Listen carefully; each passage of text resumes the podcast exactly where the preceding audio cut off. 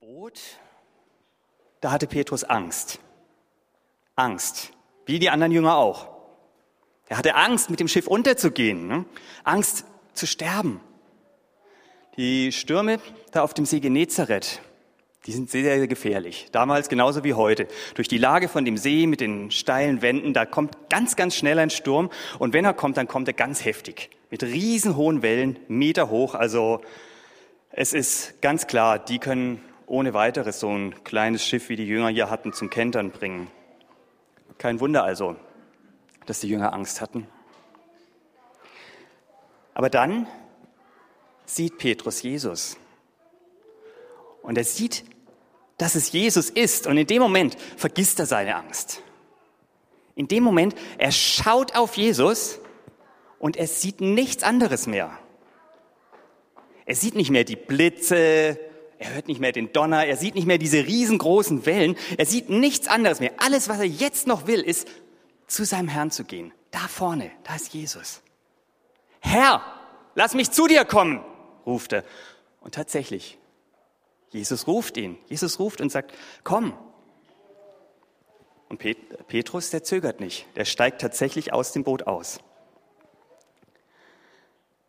Eine Sache fällt mir dabei auf. Wir lesen in der Geschichte nämlich ein paar Zeilen weiter hinten, dass Jesus dann den Sturm beruhigt. Natürlich hätte er das ja auch jetzt schon tun können. Hm? Hätte dafür sorgen können, dass zuerst die Wellen verschwinden und dann zu Petrus rufen. So, Petrus, jetzt ist besser, jetzt komm rüber. Aber Jesus tut es nicht. Er mutet Petrus was zu. Er mutet ihm zu, mitten in diese tosende Naturgewalt reinzutreten. Er mutet ihm zu, einen richtig gefährlichen Schritt zu tun. In diesem Chaos, in diesen Wellen, raus aus dem Boot. Das ist eigentlich total verrückt. Stellt euch sowas mal vor. Und der Petrus, der tut diesen Schritt. Der tut den Schritt tatsächlich, weil er Jesus vertraut, weil er spürt, dass dieser Jesus größer ist, größer als diese Wellen, die da auf ihn zukommen und viel größer auch als seine Angst. Nur weil er auf Jesus schaut, wird für Petrus da was möglich, was sonst kein Mensch kann. Er geht tatsächlich auf dem Wasser. Ist irre, oder?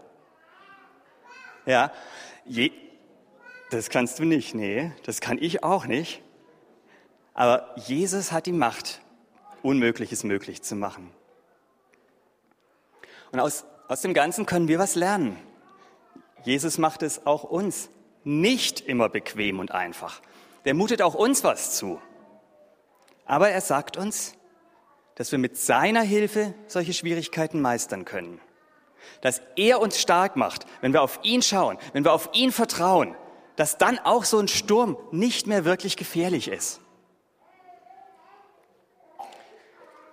Aber was heißt denn das eigentlich, auf Jesus schauen?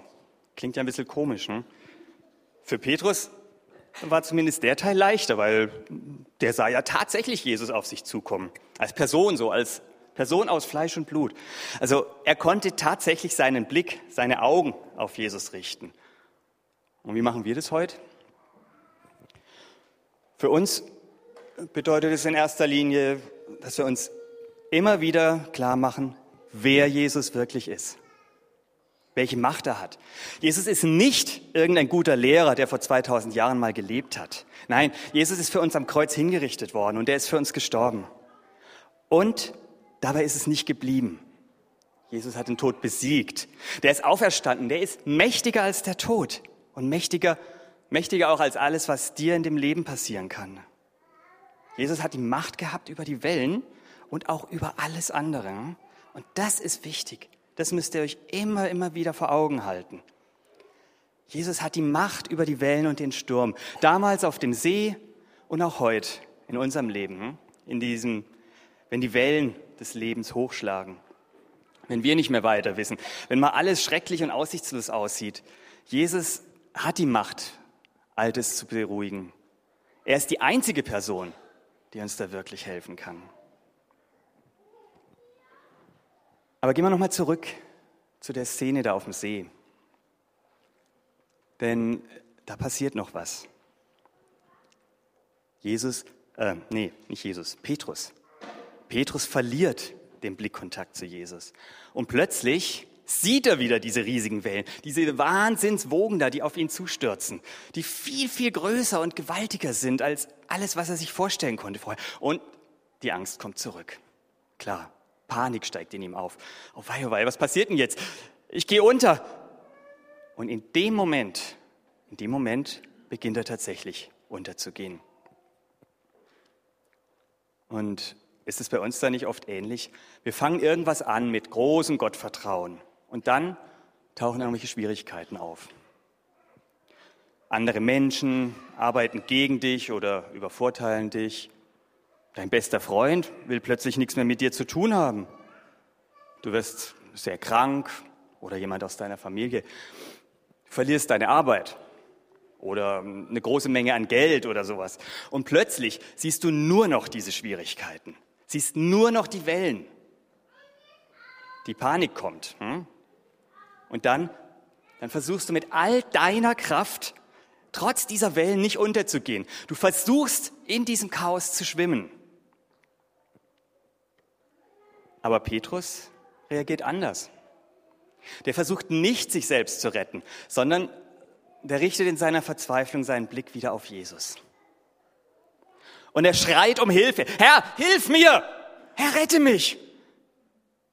Er wendet sich an den, der ihn wirklich retten kann, an Jesus. Und was macht Jesus? Gibt er jetzt Petrus einen guten geistlichen Rat? So in der Art, Petrus, du musst nur fest genug glauben, dann gehst du nicht unter. Ihr habt es ja vorhin schon gesagt, was macht, äh, was macht Jesus? Hm? Sag nochmal. Ganz genau, ganz genau. Er gibt Petrus die Hand. Er reicht ihm die Hand und er rettet ihn. Ganz praktisch. Er zieht ihn aus dem Wasser raus. Er hält ihn fest. Er bringt ihn zu dem Boot.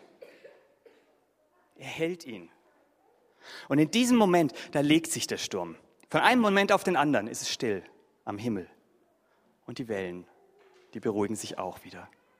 In dem Moment kehrt Ruhe ein. Ich finde es richtig gut zu sehen, wie Jesus hier reagiert.